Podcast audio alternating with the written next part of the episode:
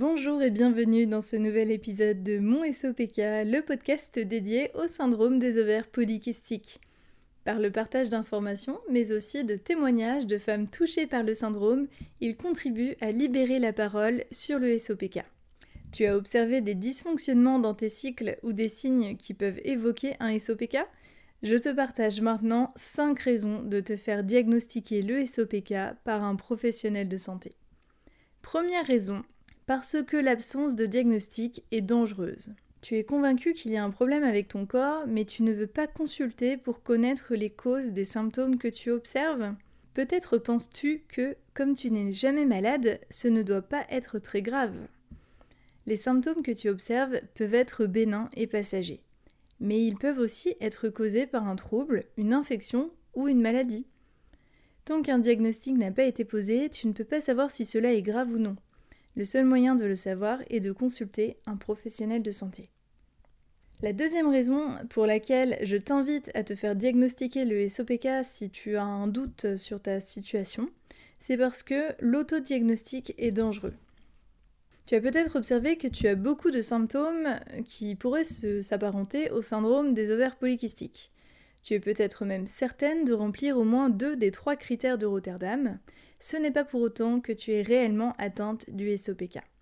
Le SOPK touche beaucoup de femmes, il peut donc être assez tentant de se dire que la probabilité d'être touchée est élevée. Que comme il n'y a pas de traitement curatif au SOPK, ça ne sert à rien d'en savoir plus.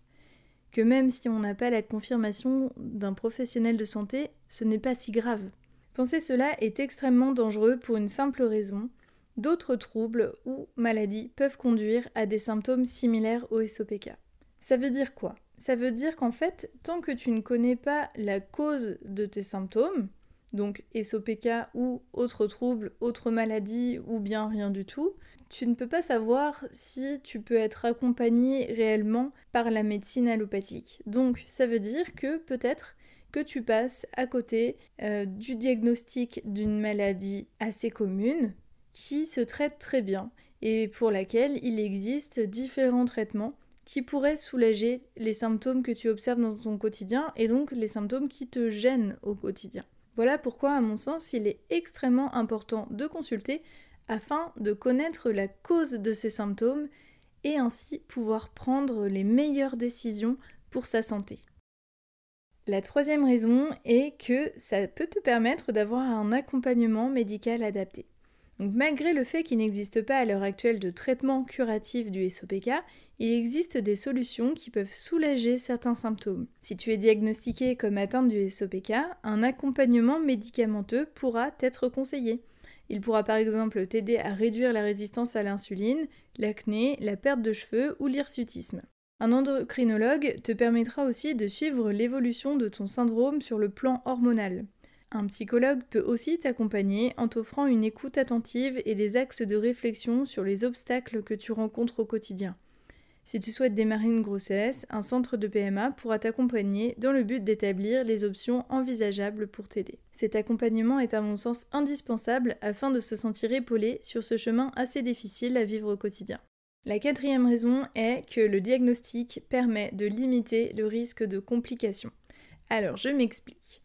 Le SOPK peut mener à des complications graves, et là mon but n'est absolument pas de te faire peur, mais juste de te sensibiliser à l'importance du suivi médical si tu es atteinte du SOPK. Donc parmi les complications du SOPK, on peut notamment citer la dépression, le cancer de l'endomètre, le diabète de type 2, le syndrome métabolique, l'hypertension artérielle, l'hyperlipidémie, l'apnée obstructive du sommeil, l'inflammation chronique de bas grade et la stéatose hépatique non alcoolique. Je pense que c'est certainement la raison la plus importante parmi les cinq raisons citées de se faire diagnostiquer le SOPK en cas de doute. Bien évidemment, ce n'est pas parce que tu es diagnostiqué comme atteinte du SOPK que tu vas développer toutes les complications qui sont citées. Ces complications sont liées à ton syndrome et donc aux symptômes que tu présentes et à ses caractéristiques propres. Bien sûr que si tu es résistante à l'insuline, tu auras plus de prédisposition à un diabète de type 2 qu'une personne qui n'en fait pas. Le diagnostic du SOPK peut permettre d'avoir un suivi et donc de limiter le risque de complications graves par un suivi médical régulier tout simplement. La cinquième raison pour laquelle il est important de se faire diagnostiquer à mon sens est que ça aide à la visibilité du syndrome. C'est donc le dernier point que je souhaite évoquer ici. Pour moi, il est important de se faire diagnostiquer par un professionnel de santé afin de rendre visible le SOPK. Il est important que les professionnels de santé puissent savoir combien de femmes sont atteintes par le SOPK et quels sont les problèmes qu'elles rencontrent.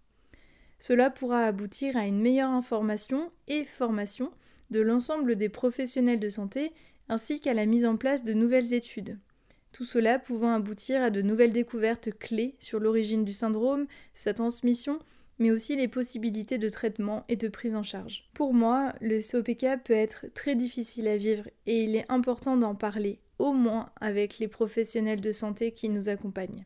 En résumé, voici 5 raisons de se faire diagnostiquer le SOPK. Parce que l'absence de diagnostic est dangereuse, parce que l'autodiagnostic est dangereux, pour avoir un accompagnement médical adapté, pour limiter le risque de complications et pour aider à la visibilité du syndrome. Je te donne ici 5 raisons de te faire diagnostiquer le SOPK, mais le sous-entendu est bien évidemment le suivant. L'important est de consulter un professionnel de santé qui mettra le doigt sur la cause générant les symptômes que tu observes dans ton quotidien.